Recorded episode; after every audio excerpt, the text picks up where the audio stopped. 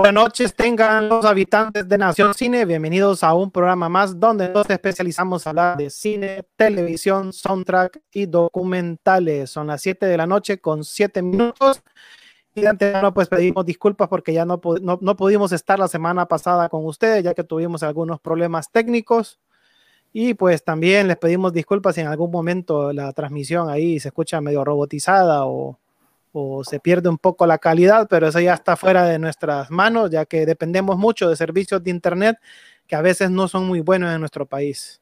Bueno, hoy les traemos un, un programa con su formato habitual de segmentos. Tenemos Tertulia Cinéfila con una película que creó bastante controversia, fue una película que, creó bastante muy perturbadora. Se trata de Freaks de 19 ¿Me escuchan bien, compañero?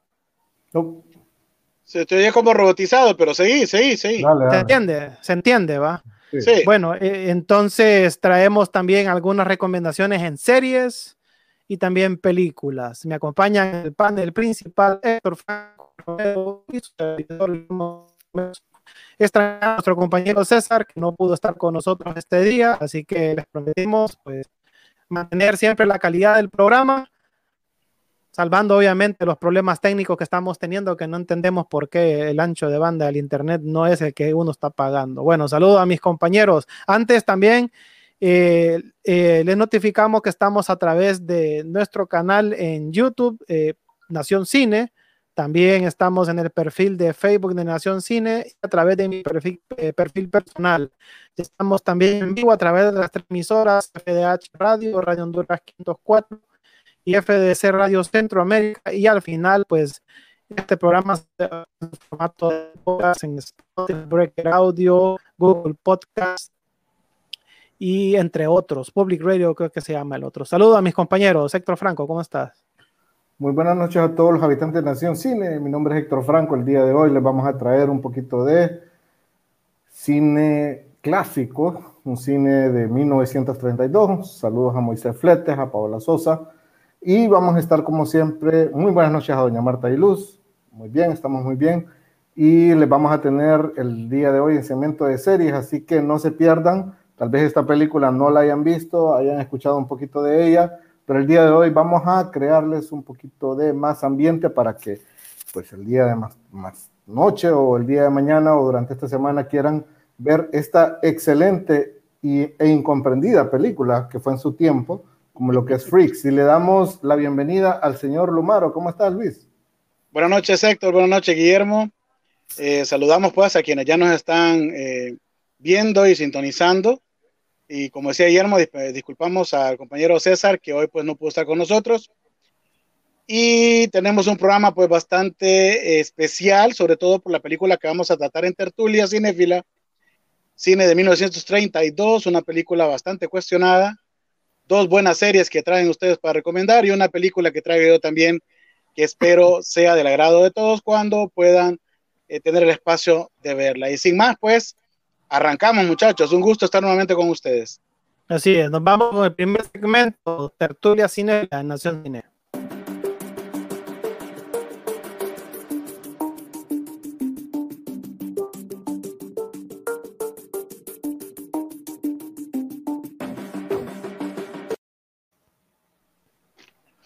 Bueno, em, en 1923, en una pequeña revista que se llamaba Monsey Magazine, se publicó una historia corta que se llamaba eh, Spurs.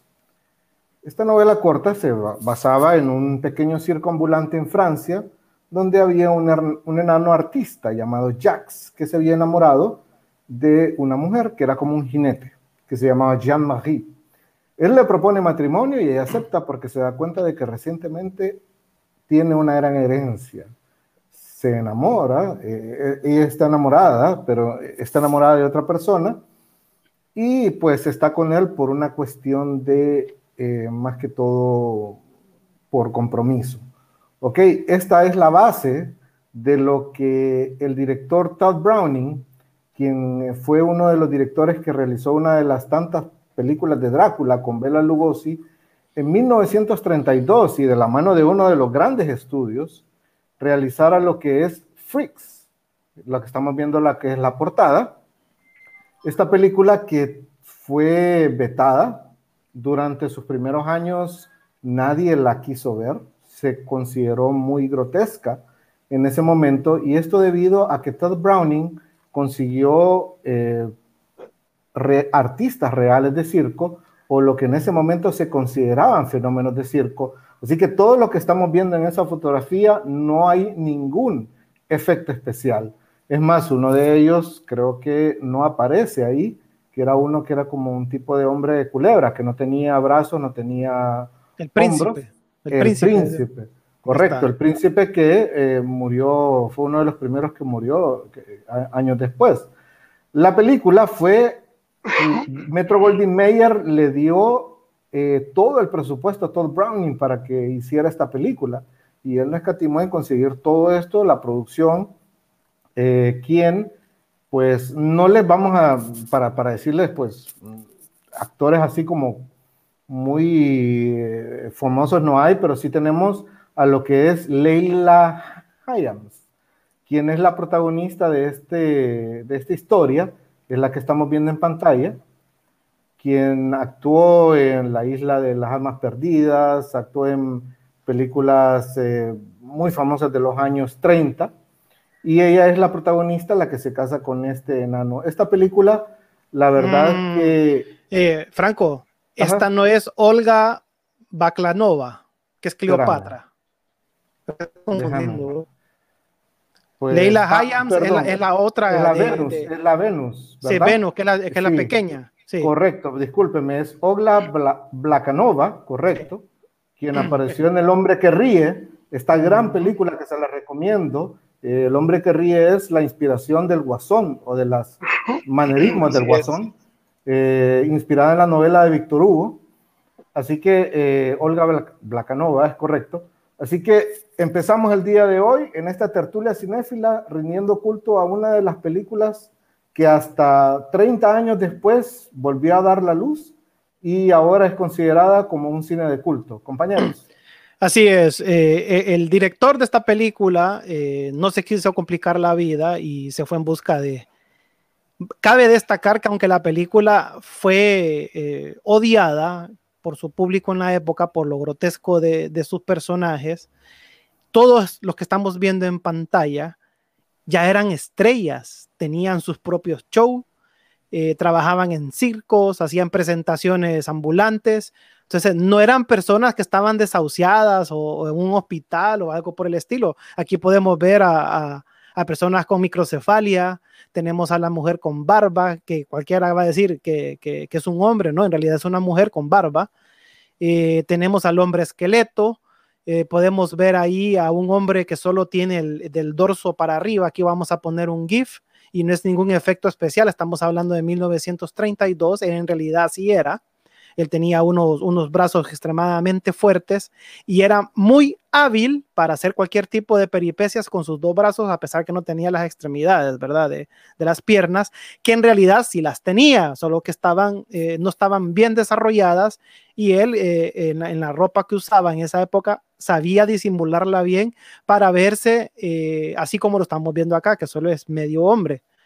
Pero este hombre, así como lo ven ustedes, va a hacer muchos papeles en muchas películas, incluso sale en, una de las primeras películas de Tarzán, eh, interpretando un pájaro extraño dentro de la selva.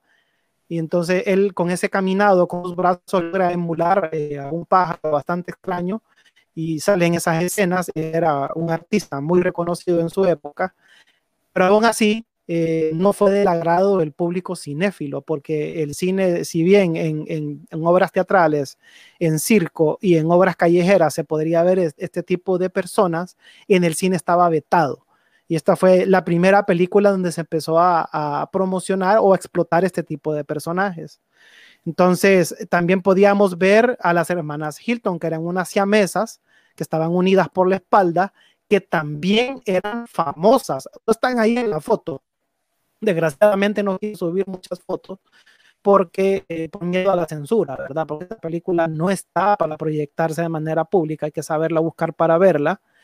Eh, las siamesas eran las hermanas Hilton, que llegaron a ser muy famosas en el Reino Unido, eh, cantaban, tocaban instrumentos, salieron en sin número de obras de teatro, en películas, ya murieron, murieron al mismo tiempo, ¿verdad? Obviamente estaban unidas por la espalda y al morir una, pues falleció la otra, pero todo lo que ustedes ven en pantalla ya eran estrellas de su época, a su manera y en sus propios medios. la película trata básicamente lo que Franco habló al principio. Obviamente está basado en una especie como de obra o novela, ¿verdad, Franco? Novela, un cuento corto de una, de, una, de, de, una, de una revista. Sí, y en este caso, pues estamos hablando de, un circo, un circo que le gusta explotar a estas figuras. Ese hombre, así como lo ven, así es, así era, fue uno de los primeros en morir. Eh, se trataba de explotar eh, la parte física de ellos, ¿verdad? crear un show con gente rara, freaks, fenómenos. Y dentro de ese circo, de ese espectáculo, pues se dieron eh, algunas situaciones amorosas, como la trapecista que se llamaba Cleopatra, que era esta rubia que vamos a ver aquí despampanante, se enamora de, de, un enano, es que en realidad es un actor muy famoso de esa época, llegó a tener una gran carrera en el cine también. Ya le murió, a los murió, a los 85 años. Este, Harry Earl se llama el actor. Sí, Harry, Harry Earl. Quien, su hermana, quien su hermana Daisy Earls aparece también en la película. Así Nada más De que en la película eh, les dan un giro a la relación de ellos, a pesar de que en la vida real eran eh, hermanos. Eh, en hermanos, hermanos, sí, hermanos. la trama va de que Hans, que es el enano rubio, eh, se da cuenta que acaba de heredar una fortuna. Entonces eh, es seducido por esta rubia que vemos acá, porque la idea de ella es quedarse con el dinero y, trama un asesinato porque ella tiene un romance con un fortachón que pertenece al, circo que se llama Hércules y tratan de atentar contra la vida del enano, pero el enano se da cuenta, entonces trata de vengarse con todos sus amigos fenómenos de la rubia y ya los demás se lo dejo abierto para que lo vean. La película tiene, su, tiene excelentes actuaciones, considerando que utilizaron a este tipo de personas, que si bien es cierto, no son agraciadas físicamente, pero para los propósitos de la película y la trama, hicieron un excelente trabajo, lo hicieron muy bien. Cabe destacar que durante la filmación eh, el, el, reparto era muy bullicioso, sobre todo ellos, cuando compartían en el comedor del estudio de la Metro Golden Mayer, eh, los actores que sí tenían el físico normal, por llamarlo así, no soportaban comer con ellos y tenían que levantarse y se iban aparte porque ellos reían mucho, hacían ruidos extraños. Pero esas son situaciones que se dieron en el set de filmación. Pero realmente es una película perturbadora, se supone que estaba dentro del género de terror, pero no lo lograron, no la catalogaron como terror, porque la película en realidad es un melodrama circense y circense, creo que es la palabra correcta. Circense, sí. Y, circense, y, y, lo que provocó fue el, el, desagrado visual de mucha gente. La película vino a pegar, creo que 30 años después, ¿verdad, Franco, Luis? Vino a dar... Ajá. Ajá. Lo malo. El detalle está, esto nace a raíz de que Harry Ayers, que es el enano, el chelito, él venía formando parte de lo que se le llamaba The Doll Family, la familia de los muñecos. También se le conocían como The Dancing Dolls, que es donde salía él con sus otras hermanas.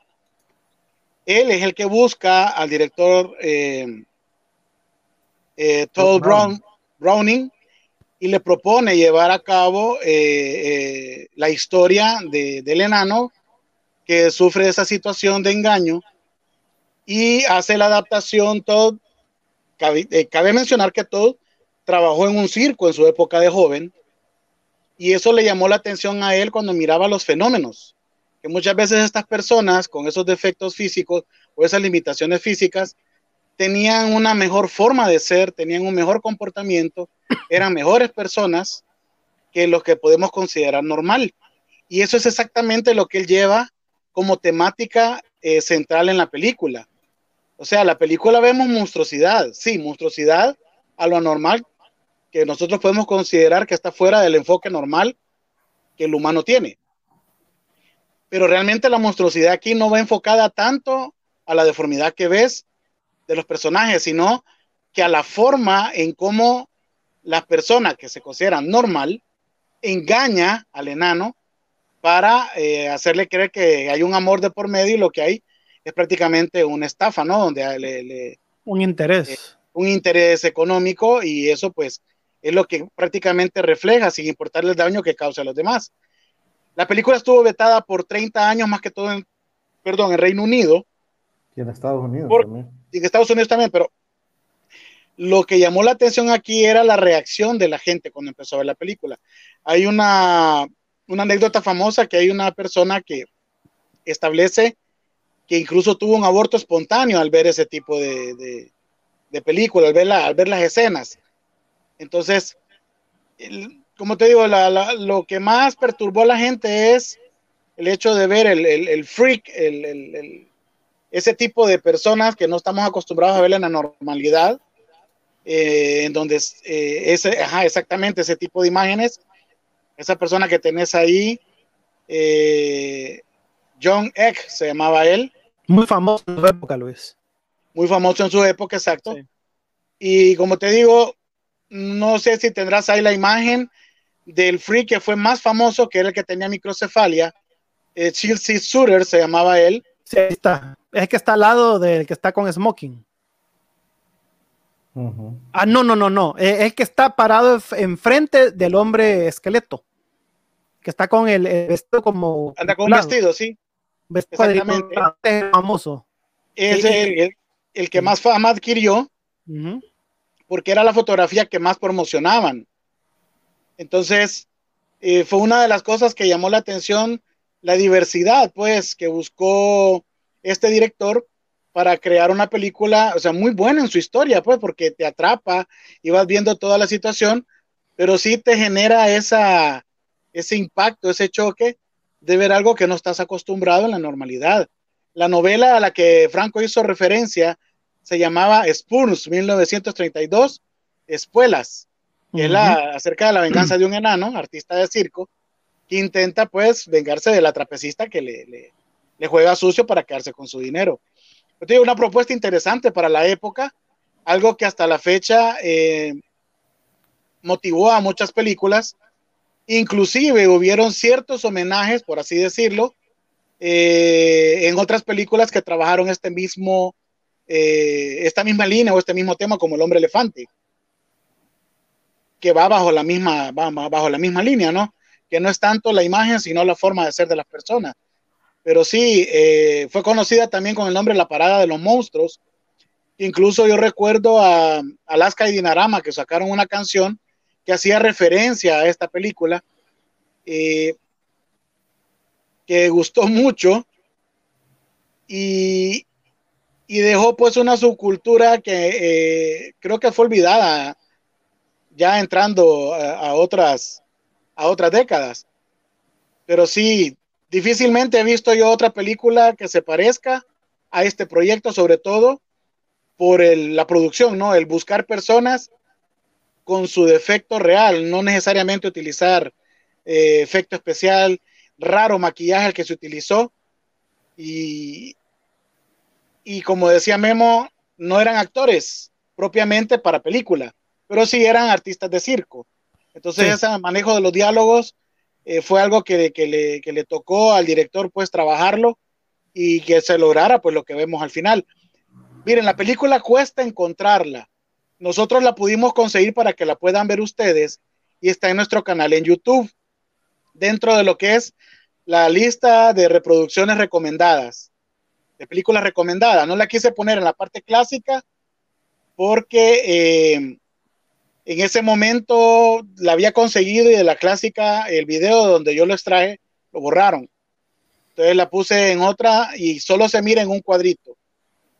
Porque el que la subió logró ponerla así y hasta el momento YouTube no la ha quitado.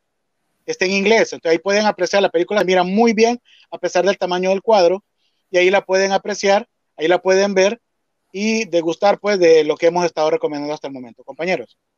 Pues eh, esta es una película que tanto el término fue ampliamente explotado hasta lo que lo conocemos el día de hoy.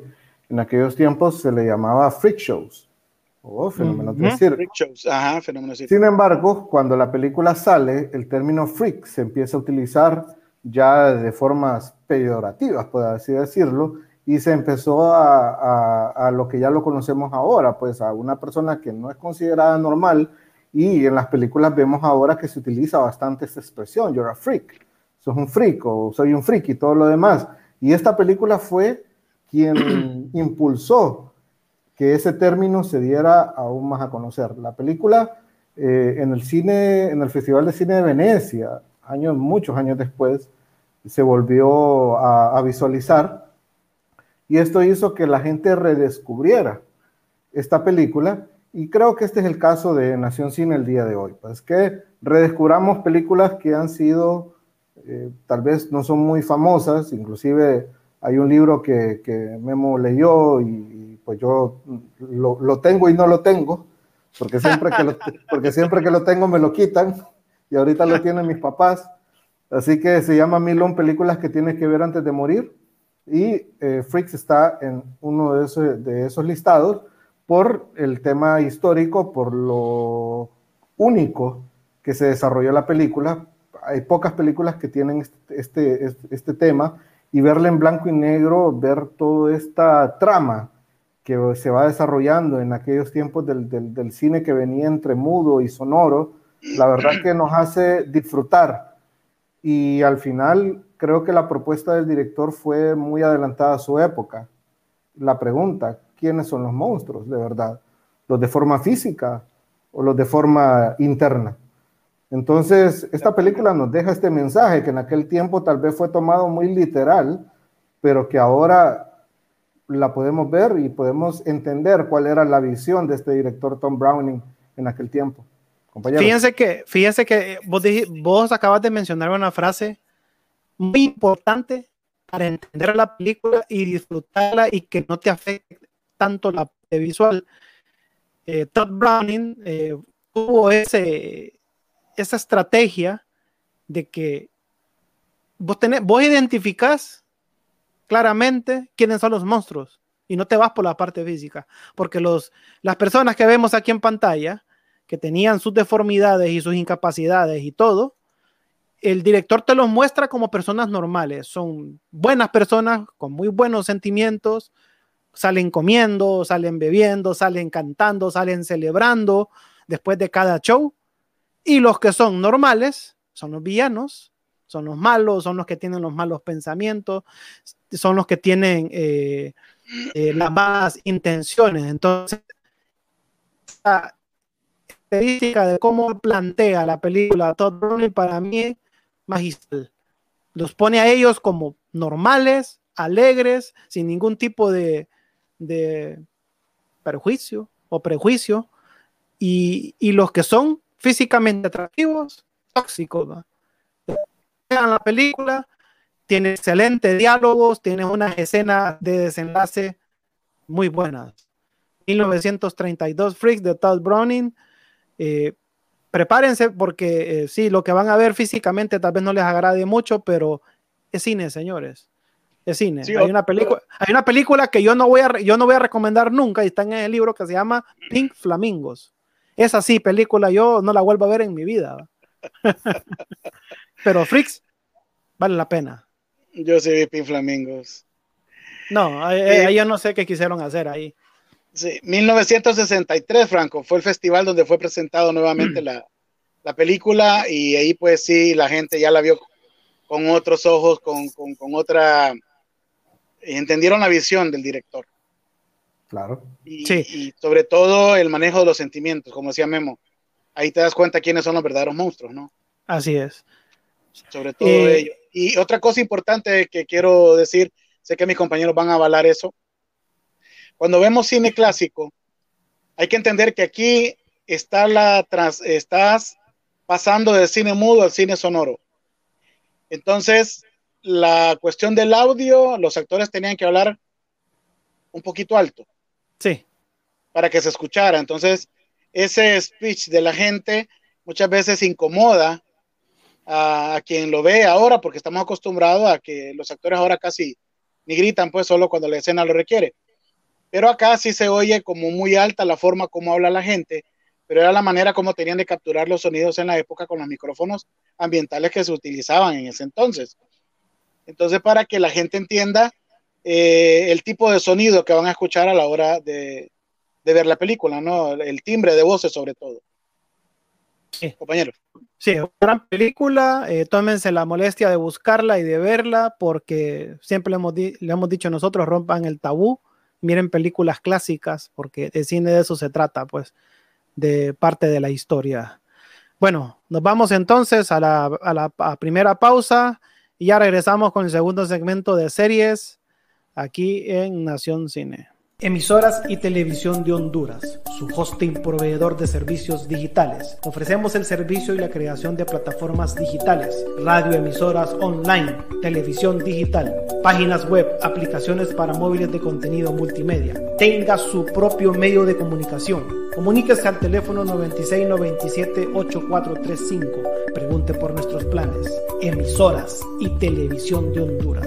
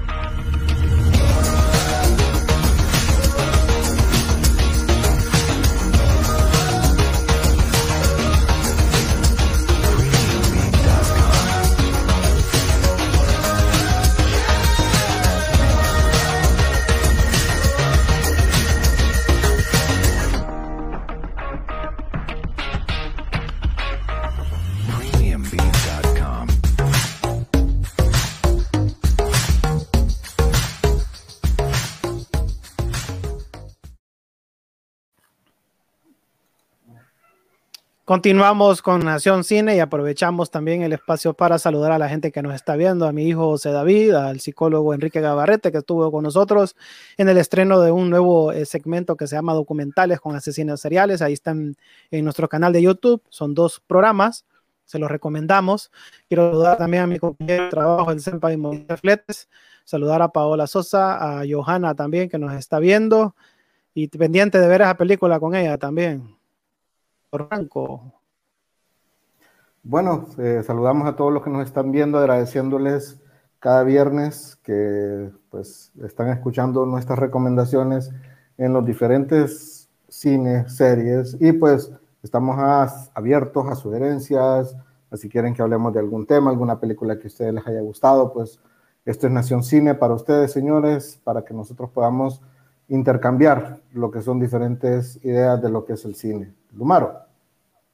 Pues saludar a todos los habitantes de la Nación Cine, a nuestro querido amigo César, que no estuvo, no estar con nosotros hoy, pero sabemos que está pendiente del programa. A doña Martita de Luz, nuestra mamá, pues que siempre está también en sintonía. Y a mi amiga Paola, pues que ya Franco había saludado en un momento. Y bueno, que estén con nosotros siempre y como decía Franco, pues estamos abiertos, ¿no? A las, a las eh, propuestas que nos puedan hacer, que ya en algún momento hemos cumplido o más de alguno. Iniciamos entonces, compañeros. Bueno, nos vamos entonces con el segmento de series en Nación Cine.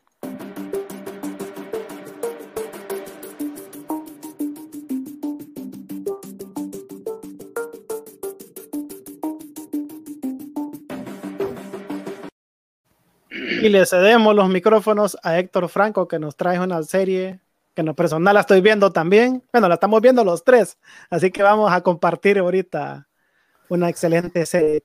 Franco, Bueno, eh, Sam Esmail, Esmail o Esmail, es un guionista, eh, director de televisión y es el creador de esta serie del 2015 que se llama Mr. Robot, protagonizado por Rami Malek, que en ese momento tal vez no era muy reconocido a lo que es ahora, después de haber hecho pues la personificación de Freddie Mercury en la película de Queen, Bohemian Rhapsody, pero en este momento era un, era un actor que venía pues repuntando y esta fue la serie que lo dio a conocer a la fama. Eh, Mr. Robot se trata de un hacker o de un pirata, de un ingeniero en seguridad informática que se llama eh, Elliot Alderson, eh, quien tiene bastantes problemas de lo que es la depresión clínica, problemas de ansiedad. Y bueno, esta serie que nos está viendo nuestro amigo Enrique, me gustaría que la viera porque me encanta cómo maneja, uno de los tantos temas que la serie maneja es, son los trastornos de personalidad que tiene este, este, este personaje. Y bueno, esta serie se trata de eh, este hacker que está en seguridad informática en un presente distópico donde existe una corporación que se llama E-Corp, que se le mal llama como Evil Corp o compañía del, del, mal, quienes ellos son prácticamente los amos y señores de lo que es la parte financiera, la parte comercial, o sea, no hay nada de lo que se mueva a nivel de transacciones que no sea por medio de ellos. Y tenemos a un grupo anarquista que se llama F-Society, quienes utilizan una máscara similar a la de B de Venganza y que tiene bastante similitud al grupo real activista que se llama Anonymous, Nada más que esta máscara fue diseñada para propósitos específicos de la película. que es la que tenemos en pantalla, la vez, Correcto. Y, sí, y hay una película que se creó para la serie, para darle un poco más de realismo. Y, esta, y esta, este grupo de activistas trata de desenmascarar a la, a la corporación y de enseñarle al mundo quiénes son realmente los que nos quieren controlar y la serie empieza desde ese punto y empieza a tomar muchos giros. Yo creo que esta serie ha sido una de las que más me ha eh, sacado de, onda con el, el, tema de los giros inesperados, ya que hay muchas situaciones que uno cree que deben de pasar y de repente, ¡pum!, hay un giro y, y, nos saca de onda. Entonces, la verdad que es una serie en lo personal con, un, eh, con una trama muy inteligente una trama que sabe llevar, no trata de, sobre, de, exaltarse demasiado, de muchos altibajos, aunque si bien hay ciertos capítulos que son como un preámbulo para lo que se viene, eh, las interpretaciones de Rami Malek, a la izquierda tenemos al chico malo de los años 90, eh, fan Christian de, Slater. Christian Slater, que, a, a, Lomar le gustaban las películas, creo yo, de él. Siempre. Y la verdad que Christian Slater, a pesar de que fue un actor de la década de los 90, aquí se juega un papelazo, eh, un excelente papelazo. Tenemos también a, mano derecha a la actriz que se llama Portia Doubleday, quien interpreta a Angela Moss, algo así como el interés romántico y no tan romántico de lo que es eh, eh, Rami Malek. Y bueno, hay diferentes actores, está B.D. Wong, eh, Michael Christopher eh, y cualquier cantidad de actores que la verdad pues no son muy famosos. Sin embargo, esta serie duró del 2015 al 2019, contó con cuatro temporadas, tres de ellas que pueden ser encontradas en la plataforma de Amazon Prime. Y eh, la última temporada, pues que sí nos las toca jugar en, en buscarla en diferentes lugares en Internet. esta serie ha sido avalada por diferentes casas de tecnología, y de, y de eh, antivirus de seguridad informática, como lo que es eh, Kaspersky, Avast, Panda, Vira, eh, por la calidad de precisión en el tema del hackeo, porque Sam Smile estaba demasiado frustrado por las series que presentaban a los hackers como alguien, como personas que hacían cosas fantásticas de la nada. Y aquí estamos viendo una serie donde estamos viendo desde dónde pueden hacer un hackeo, cómo se puede hacer, y se toman muchos temas como lo que son las redes sociales, eh, como lo que es los teléfonos celulares, Eh, está además de decir de que el Android es uno de los teléfonos más hackeables que pueden existir, eh, pero la historia no lo lleva a una cuestión fantástica o a una cuestión exagerada, sino que lo lleva a real utilizando programas de, programas de programación, valga el juego de palabras, reales que existen. Eh, tal vez no vamos a ahondar en, temas técnicos, pero la serie, la verdad que eso es una parte de los que nos atrae. Mr. Robot, mírala, ajá, dale en defensa del señor Christian Slater. Él trabajó en una película, de hecho fue protagonista con eh, la preciosa Patricia Arquette llamada True Romance, que fue llamada también como La Fuga o Amor Verdadero, Amor a Quemarropa, dirigida por Tony Scott, y la historia le escribió nada más y nada menos que Quentin Tarantino. Una película en la que vas a ver a Dennis Hopper, Christopher Walken, Gary Oldman, Brad Pitt, Val Kilmer, eh, Chris Penn, Tom Sizemore, Samuel L. Jackson, entre otros. Entonces, te lo digo, una película muy buena. No, y aquí eh, que estos actores pues tienen su declive y me encanta el papel que tiene aquí en, esta serie. Pero en esta serie Christian Slater, ¿para qué? Papelazo. Sí. Memo, no sé si vas a decir algo más. Fíjate que a mí me, la parte que me, que, me, que me gustó bastante de la serie y es precisamente la que mencionaba que fue avalada por las casas programadoras de antivirus. Porque lo que aparece realmente ahí, eh, los comandos, eh, cómo se meten, cómo rompen la, eh, los firewalls y todo eso, es, es realmente creíble. No como la, los típicos hackers que vemos en, en las series de, de superhéroes que, que, lo pueden todo con los algoritmos. Aquí no Aquí eh, lo que hacen ellos a nivel tecnológico en la vida real es posible. Por eso la serie fue avalada por todas estas casas, porque eso que aparece ahí, obviamente tenés que tener un conocimiento bárbaro de, en, programación para, para poder entenderlo, pero nosotros más o menos que tenemos una noción, sí, le damos fe de que lo que aparece ahí es real, por eso la serie fue, eh, es muy respetada. Eso sí, tiene que estar totalmente despierto, eh, no tiene que distraerse porque la serie juega mucho con la psicología, con lo que uno está viendo. Y hay momentos donde uno dice, me vieron la cara de... Pero eso es, lo, eso es la parte bondadosa, hay, hay que poner mucha atención porque la trama no es tan fácil de entender. Sí, sí. sí. Yo me di una perdida de la buena. Sí, la, la, la, serie está disponible en Amazon Prime y en Plex también. Eh, no se identifica quién es la casa productora en sí, porque no es, Amazon la que la produce. Es USA Network. Lo que me gusta es esto, de que, de que utilizaron casas que tenían nombres bien genéricos. Por ejemplo, USA Network y una producción de Anonymous Content. Uy, casualidad, no te lo sabría decir. Chan, chan, chan. Pero bueno, Mr. Robot, ahí están, véanla, muy recomendada, muy psicológica, es un thriller cyberpunk psicológico. Sí, muy buena. Una de las mejores series que he visto. Si usted quiere ver de dónde salió ese actor que se ganó el Oscar eh, por interpretar a, la película biográfica de Freddie Mercury, pues salió de acá, aquí es donde él se hizo fama. Miren, y ustedes van a dar cuenta por qué lo eligieron él. Bueno, ahora me toca a mí, yo les voy a hablar sobre una serie que sí es original de Amazon Prime y creo que fue una de las primeras producciones que tuvo Amazon cuando inició con, su plataforma de video streaming y esa es American Gods. American Gods eh, es una serie de televisión estadounidense basada en la novela homónima de Neil Gaiman, publicada originalmente en el 2001. La serie de televisión fue desarrollada por Brian Fuller y Michael Green para, la, eh, para el canal eh, de Stars. Y después, obviamente, eh, pasa a ser propiedad de Amazon Prime como una producción original. La primera temporada se emitió de abril a junio de 2017 y en mayo de 2017 la serie se renovó con una segunda temporada que se estrenó el 10 de marzo de 2019 ya en la plataforma de Amazon Prime. La sinopsis, la serie se centra en Shadow Moon, Shadow Moon, que es un es una persona que estaba eh, cumpliendo una condena por estafa y, intento de asalto a un, a un casino.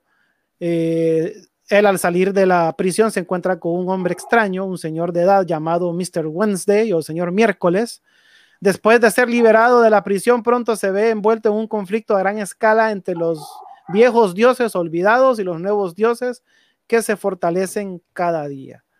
Eh, obviamente la película está basada en la novela de, Neil Gaiman, pero eh, tiene bastantes eh, situaciones y personajes que cambian bastante respecto a la novela original con la serie.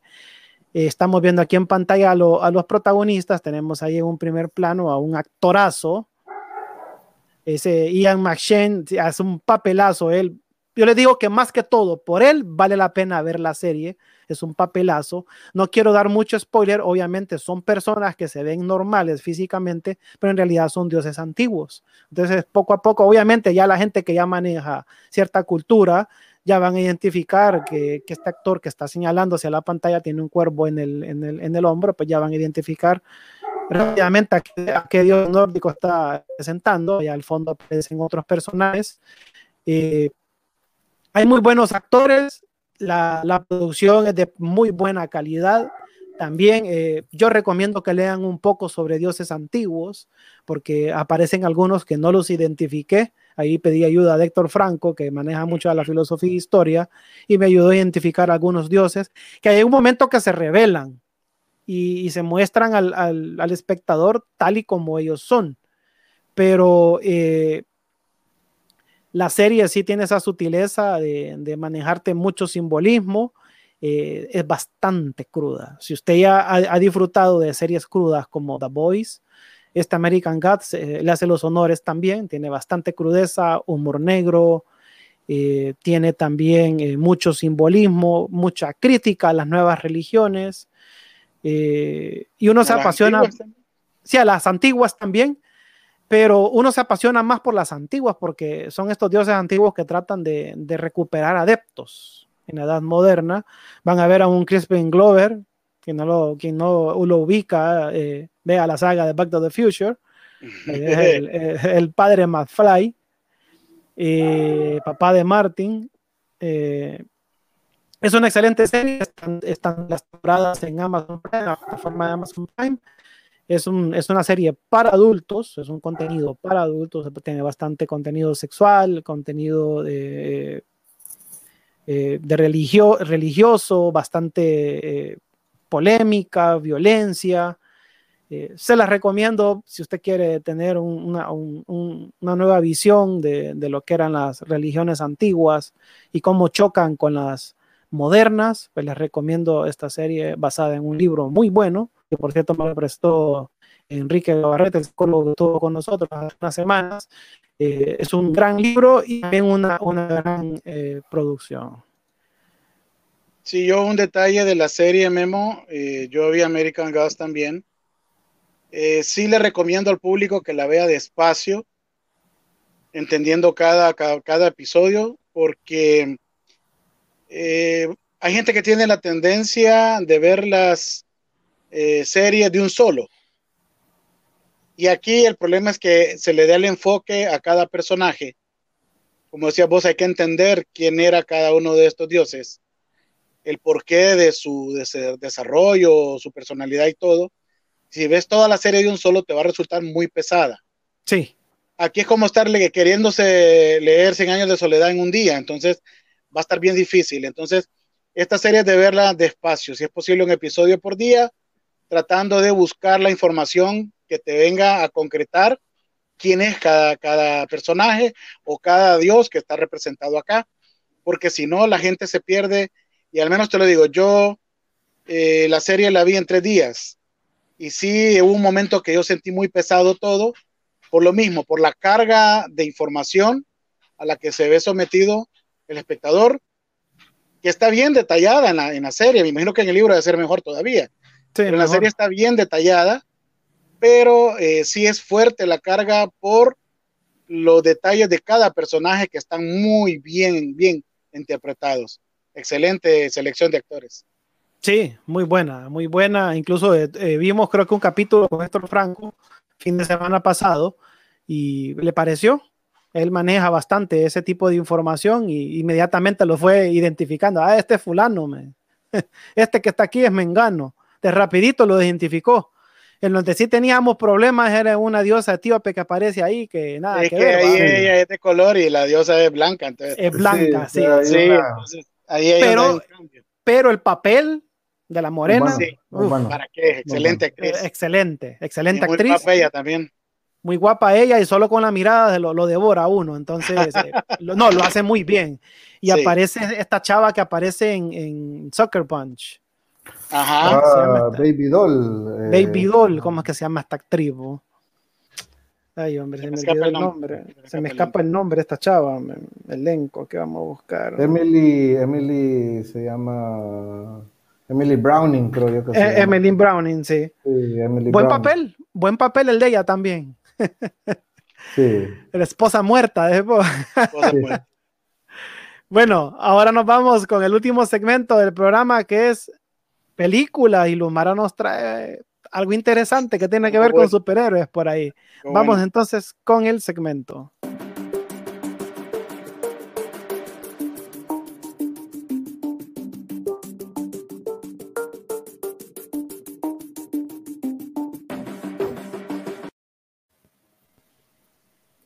Bien, yo les voy a hablar.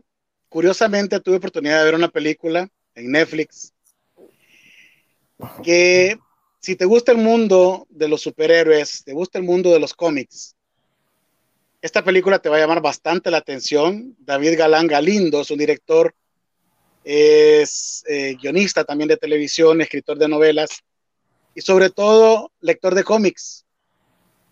Que en, mil- en el 2016 tiene la oportunidad de escribir su primer novela que se llama Orígenes Secretos. Una novela que trata sobre la investigación policial que se está haciendo en Madrid, España.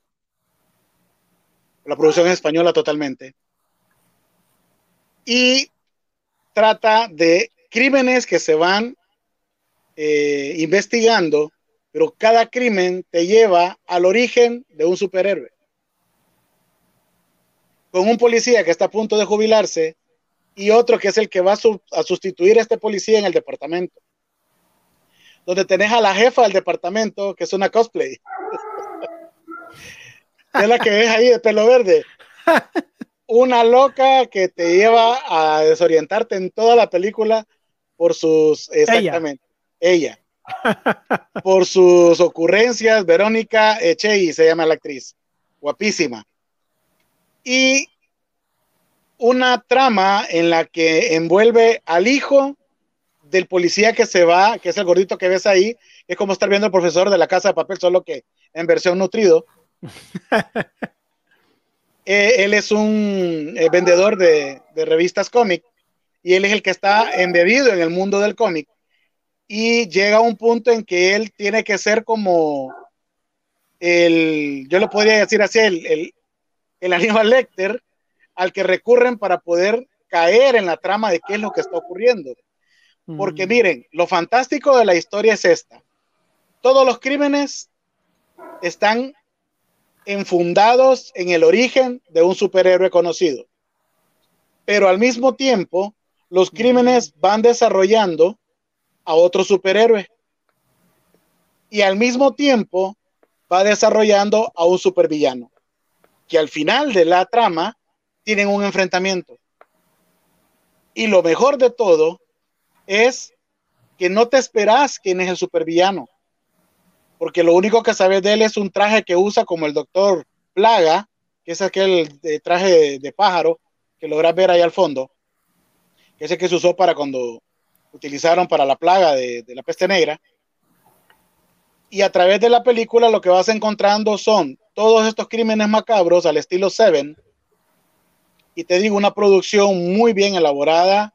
Eh, el mundo del cosplay y de los cómics está muy bien trabajado, aunque no sé por qué en su propia y natal España la criticaron bastante porque decían que era un proyecto muy bueno que pudo haber dado algo más, pero yo lo vi como muy centrado en lo que realmente vivís como alguien fanático. Hay una escena muy memorable eh, que le acaba de poner Memo ahí en una foto, eh, donde ves a personas Esta. eh, esta exactamente, que vos crees o todos creemos que las personas que son aficionadas al cómic son gente que no tienen preparación y ahí en esa escena prácticamente te dan a entender todo lo contrario. Entonces vale la pena. Es un thriller criminal siguiendo la línea de un asesino sádico, pero encerrado todo en un mundo de superhéroes y al final se desarrolla un superhéroe y se desarrolla un supervillano, que es lo que el villano de la película quiere.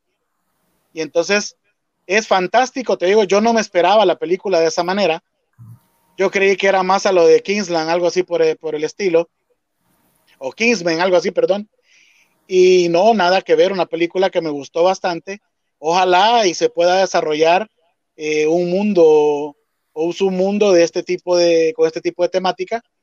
Y a medida que vas viendo la película, te vas dando cuenta el policía, qué superhéroe es. Y al final te vas a enrolar de que parece superhéroe quién es el supervillano. Fantástica la película. Les digo, se la recomiendo 100% está en Netflix. Realmente la plataforma Netflix apoyó a, David Galán Galindo para que hiciera eh, pues eh, la película aparte, a partir de su, de, su novela y que obviamente pues tiene su sello muy personal. Como le digo, él es un lector de cómics y lo trasladó, supo trasladar y crear su propio mundo, algo muy bueno. Y lo recomiendo para que la puedan ver. Eh, se divierte uno sobre todo con las locuras de la, de la cosplay y yo sé que más de alguno se va a sentir identificado con, con los personajes, pues sobre todo. Y lo divertido es que si estás eh, embebido en el mundo del cómic, cada crimen lleva al origen y decís, este es tal superhéroe, este es tal superhéroe. Y, y así vas dando en toda la película quién es cada uno y hasta el final caes en cuenta hacia qué supervillano va a crear el malo de la película. Muy buena, muy recomendable. Suena interesante y eso que ahorita los héroes y los antihéroes están muy de moda con la famosa serie que está causando gran sensación a nivel mundial de Amazon Prime. The, Boys. The Boys, que, es, que cierre de temporada. Yo hasta ahora voy a ver el último episodio, pero sí, esa serie. No lo voy a volver a ver otra vez, la verdad. Hay muchas sorpresas. Hay muchas sorpresas perdón, lo que me gusta de la, de la película esta, Orígenes Secretos, es que estás con seres humanos normales. Ahí solo ves nada más lo brillante del, del malo de la película, todo el plan que desencadena en lo que hace creer al espectador en la trama de la película, lo que ves, en las trampas en la que la policía cae, y cómo al final deducís, caramba, este va a ser este supervillano. Y tienen el enfrentamiento, o sea, él logra su sueño, o sea, ya hice que se creara el superhéroe, ahora yo voy a ser el supervillano y tiene un enfrentamiento. Entonces, ese es la, el clímax de todo, pues sí. Te lo digo, a mí me encantó, no sé por qué en España tuvo una crítica bastante fuerte, parece como que no le gustó a muchos, pero nadie otros sí. Nadie es profeta en su tierra. Nadie es profeta en su tierra, exactamente, pero te lo digo, eh, si ustedes la ven, me van a decir, así está, está, está bien, está bien detallado. Sí, Suena muy bien, va, a la lista de pendientes. Y como les decíamos, eh, hoy a, primeras horas del día se estrenó el octavo capítulo de la segunda temporada de The Boys. Eh, hay muchas sorpresas, eh, se cierran muchos ciclos, hay enfrentamientos y unas peleas épicas. La renovaron para el 2021, te cuento. ya, ya, ya aprobaron, ya le dieron luz verde, así que tenemos una tercera temporada más para The Boys el otro año el otro año. Así que hay que esperar bastante para poder ver la tercera temporada de The Voice, pero eh, los que puedan tener eh, todas las plataformas de video streaming, ahí hay contenido bárbaro, ahí yo tengo en lista varias eh, series que estoy dándole seguimiento, tanto en Amazon como en, en, Plex y en Netflix. Son muy buenas las tres plataformas, creo que se complementan. Y a los fanáticos de The Voice, si no han visto ese octavo episodio, dan ganas de volver a verlo, la verdad. Está salvaje, ¿verdad, Franco? Vos lo tenés calientito ahorita, lo acabas de ver. Sí, pero no voy a volver a ver otra vez. Está espectacular. Bueno. compañeros eh, cinéfilos y habitantes de Nación Cine, hemos llegado al final de un programa más. Vamos a ver qué les preparamos para la siguiente semana. Les recomendamos, por favor, suscribirse a nuestro canal en YouTube, Nación Cine, para que pueda disfrutar de las listas de recomendación que tenemos ahí y programas que hemos hecho cuando éramos en formato FM y cuando iniciamos aquí en, en Facebook pueden ver muy buenas recomendaciones y pues estamos también abiertos a cualquier tipo de recomendación que ustedes nos puedan hacer para que podamos hablar aquí y debatir, dedicarle una tertulia cinéfila a una película que de repente a nosotros se nos ha escapado. Pues. Estamos en, el mes de las películas de terror, así que vamos a tratar de meter un poquito más de, ese contenido, aunque a Lumaro no le guste. Pero vamos a tratar de meter un poco porque también hay muchas películas y series de culto eh, de terror y hay, hay, que hablar de ellas para que usted a la hora de volverla a ver o si no la ha visto, la va a ver por primera vez, usted ya va con, con, un, con un, poco de información y ya su, su perspectiva cambia. Nos vamos, amigos. Héctor, Lumaro. Muy buenas noches a todos. Nos vemos el próximo viernes. Lumaro.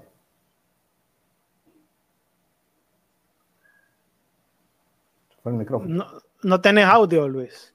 Frix la pueden ver en el canal de, Nación Cine. Ahí la tenemos, para que la puedan ver. Sí, tenemos problemas con. Sí. Bueno, nos vamos entonces. Hasta el próximo viernes. Nos vemos.